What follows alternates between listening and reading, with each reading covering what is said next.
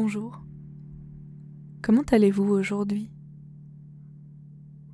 Prenez ce moment dans votre journée pour vous poser, prendre un moment de recul avant de repartir dans le tumulte de vos activités.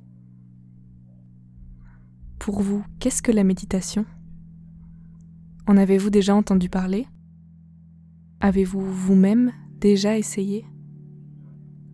Dans ce podcast, vous voyagerez entre différentes perspectives méditatives. Face à la diversité des pratiques, il est difficile d'en présenter un exposé exhaustif. Ce ne sera d'ailleurs pas notre prétention. Nous préférons vous inviter à voguer avec nous à travers les pratiques et leurs caractéristiques. Pour cela, nous donnerons la parole à divers intervenants. Chaque voix vous proposera de vous immerger dans un point de vue, dans une vision qu'ils ont décidé de vous livrer. C'est une pratique Jacqueline, qui euh, bibliothécaire. euh, vise à se recentrer euh, sur le moment présent. Donc, on s'installe dans une posture, euh, éventuellement en, en récitant un mantra, et ça invite donc à faire euh, à la fois le vide de ce qui se passe à l'extérieur et en même temps un éveil de la conscience justement de ce qui se passe aussi bien à l'intérieur de soi qu'à l'extérieur. Et en fait, pour le reste, c'est tout un cheminement.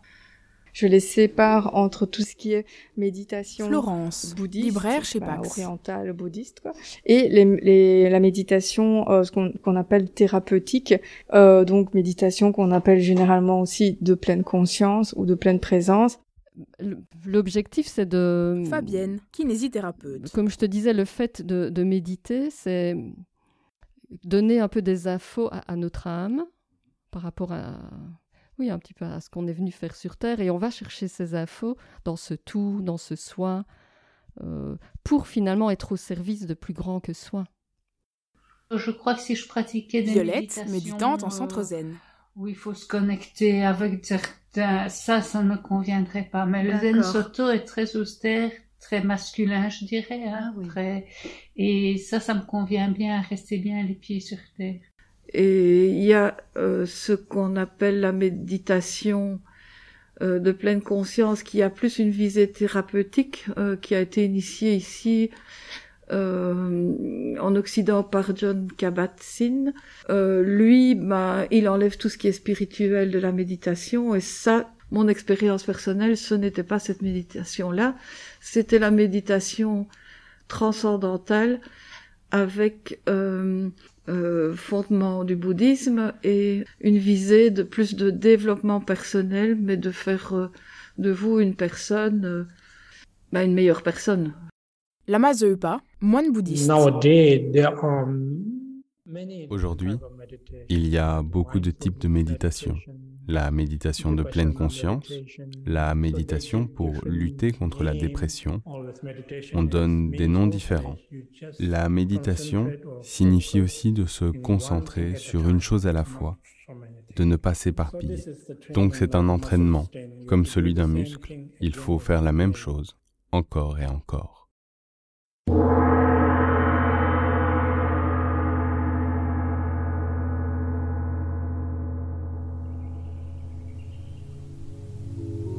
Asseyez-vous sur une chaise,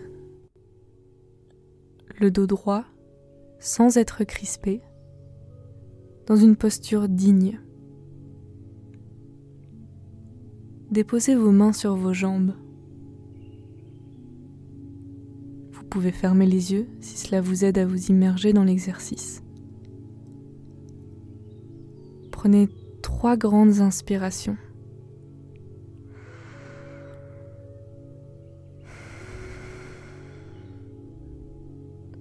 Inspirez complètement. Une fois l'air inspiré, gardez-le quelques instants. Sentez vos poumons se vider de tout cet air. Si votre attention se perd, ce n'est pas grave. Ne vous attachez pas aux pensées qui pourraient vous traverser. Regardez-les passer. Sans vous y accrocher. Observez-les sans les juger. Reprenez un rythme de respiration régulier, naturel, sans le forcer. Restez concentré sur ce mouvement de l'air. Sentez l'air chaud passer à travers vos narines. Sentez-vous votre torse se gonfler? Concentrez-vous maintenant aussi sur ce qui vous entoure. Qu'entendez-vous? Comment entendez-vous le son? À travers des écouteurs? Entendez-vous le bruit se diffuser dans la pièce? Sentez-vous l'écho se répandre dans votre espace Ne cherchez pas à interférer avec cette expérience. Essayez de lâcher prise. Vous voyez mais oui, ce que tu dis, c'est un peu les deux, parce que c'est vivre le moment présent dans la méditation, mais c'est aussi arriver dans ta vie à vivre le moment présent parce qu'on est quand même souvent envahi par des tas de pensées en, travaillant, en se brossant les dents. Ou... Et, le but, si on arrive, le but vraiment de la méditation, c'est de méditer euh, presque pas 24 heures sur 24, mais quand même quand on est en action. Pourtant, méditer n'est pas une mince affaire. Heureusement, depuis des temps anciens, certains guident nos pas. Par conséquent, lâcher prise c'est accepter le moment présent, inconditionnellement et sans réserve. C'est renoncer à la résistance intérieure qui s'oppose à ce qui est. Résister intérieurement, c'est dire non à ce qui est, par le jugement de l'esprit et la négativité émotionnelle. Cette résistance s'accentue particulièrement quand les choses vont mal, montrant par là qu'il y a un décalage entre les exigences ou les attentes rigides du mental et ce qui est. Ce décalage est celui de la souffrance. Si vous avez vécu suffisamment longtemps, vous saurez que les choses vont mal, relativement souvent. Et c'est précisément dans ces moments-là qu'il vous faut mettre en pratique le lâcher-prise. Si vous voulez éliminer la souffrance et le chagrin de votre vie, quand vous acceptez ce qui est, vous êtes instantanément libéré de l'identification au mental et vous reprenez par conséquent contact avec l'être. La résistance, c'est le mental. Eckhart Tolle, le pouvoir du moment présent.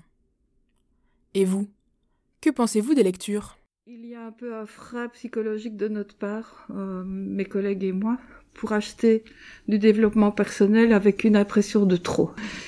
Il y a une forme de, de méfiance maintenant par rapport à tous ces livres-là, de notre part qui, ne correspond peut-être pas à, une méfiance de la part des lecteurs, ça, continue peut-être à, être un besoin, mais on a l'impression que il y a tellement de livres de production. Souvent, ces livres-là euh, ont une promesse à laquelle ils ne répondent pas.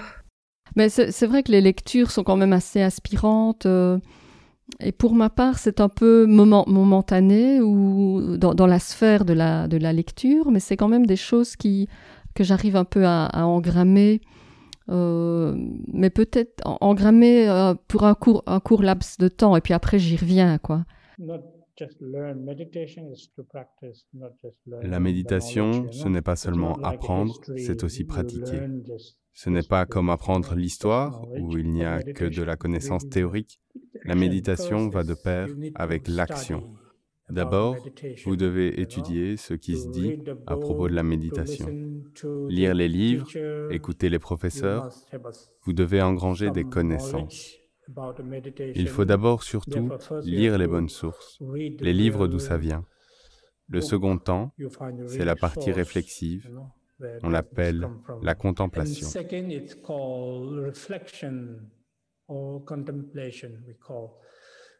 On revient alors sur les choses qu'on a apprises, lues et entendues. On les réaffine, on discute avec les autres et si on a des doutes, on pose des questions, on débat. Enfin, la troisième étape, c'est la pratique.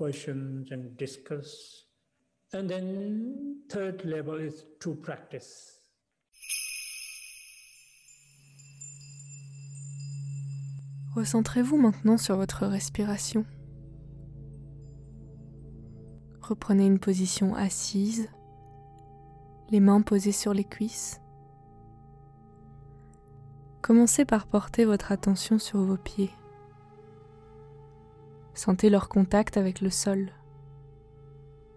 Vous sentez vos orteils bouger en pleine conscience. Remontez ensuite quelque peu le long de vos jambes. Prenez le temps de sentir le poids de vos mains posées sur vos cuisses. Maintenant, imaginez-vous remonter le long de votre colonne vertébrale. Essayez de ressentir chaque vertèbre toujours vers le haut. Si vous sentez une douleur, ne vous y attachez pas. Notez-la simplement dans un coin de votre tête. Une fois arrivé aux épaules, respirez calmement pour détendre vos tensions. Sentez, à chaque respiration, vos épaules qui se détendent, se décontractent, s'assouplissent. Enfin, remontez vers votre visage. Comment sentez-vous votre mâchoire? Est-elle tendue Serrée? Votre langue est-elle posée sur votre palais ou sur vos dents? Sentez votre corps détendu. Parfois, pendant des moments, je suis bien concentrée sur mon corps, je vois ma respiration, je, sens mon corps et il n'y a presque pas de pensée. Ça, c'est le mieux, évidemment. Ben, justement, l'école de la présence thérapeutique, c'était ça finalement. Hein c'était d'être euh, d'être présent pour accueillir l'autre, quoi. En se disant, bah finalement, quand on est là, totalement ouvert, l'autre peut aussi sentir qu'il a du potentiel en lui et trouver la solution à son problème. Je pense que l'objectif est toujours le même. Vous continuez à penser, penser, penser, à vous inquiéter démesurément.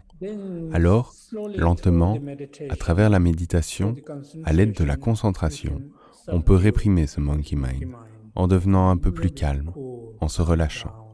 Les pensées ne disparaissent pas complètement, mais ça se fait pas à pas, et c'est la première étape. Il y a beaucoup de gens, quand j'étais dans le groupe euh, thérapeutique, bah, ils étaient anxieux ou ils avaient des problèmes, tout le monde avait, c'est toujours, on vient généralement à l'app parce qu'on a un problème à résoudre. Donc, euh, la démarche n'était déjà pas la même à la base, quoi. Mais d'abord, j'ai eu ces problèmes de santé mentale au cours de... Enfin, je pratiquais déjà pour plusieurs années. Hein. Je Mhm. commence à 89, et en 96 qui est les- et ça je ne sais pas si ça a à voir avec la méditation mais j'ai eu l'impression en fait je souffre de schizophrénie et j'ai eu l'impression de me rappeler des précédentes incarnations j'étais attachée à des personnes que je croisais à peine et j'étais fortement attachée à ces personnes et je les ai identifiées comme étant mon mari ou des personnes que j'ai aimées dans des précédentes incarnations et donc là été très perturbée à cause de ça je, je ne sais pas si la méditation y est pour quelque chose, mais après j'ai suivi un traitement, maintenant tout ça a disparu. Et la fibromyalgie s'est arrêtée. Et j'ai arrêté la méditation du jour au lendemain, je n'en ai plus fait une seule. Et, et donc euh, j'ai un rejet presque trop fort par rapport à toutes ces thérapies actuellement. Continuez à suivre le rythme de votre respiration. Dites-vous simplement je fais de mon mieux, je me libère des attentes dues au stress.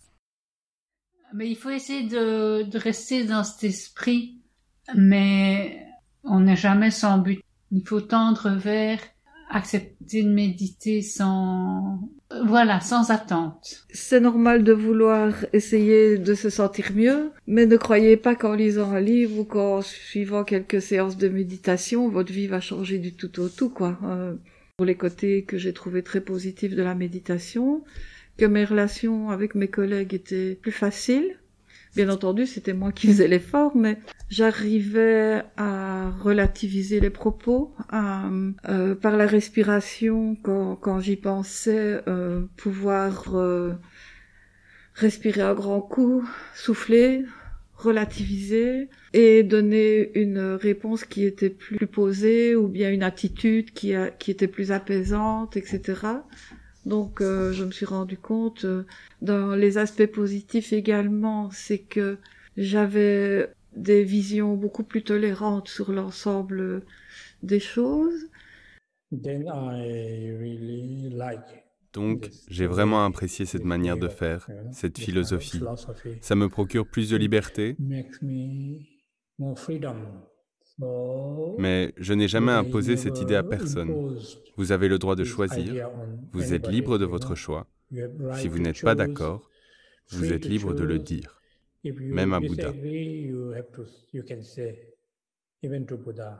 D'après mon expérience, je crois qu'il faut quand même euh, essayer d'avoir un certain recul par rapport à cette pratique et si on le fait, le faire bien déjà et le faire aussi avec des pincettes. Je crois que maintenant, ce serait bien que qu'on se penche sur euh, le public euh, qui peut la suivre et, et les dangers éventuels que ça pourrait provoquer chez certaines personnes. Non, enfin, je, pense que ça commence tout doucement à se développer, autant dans le yoga, autant un retour sur son corps, sur ses émotions. Je crois qu'on on manque hein, de ça dans, dans la petite enfance, quoi. C'est que j'ai l'impression que c'est une forme de manipulation.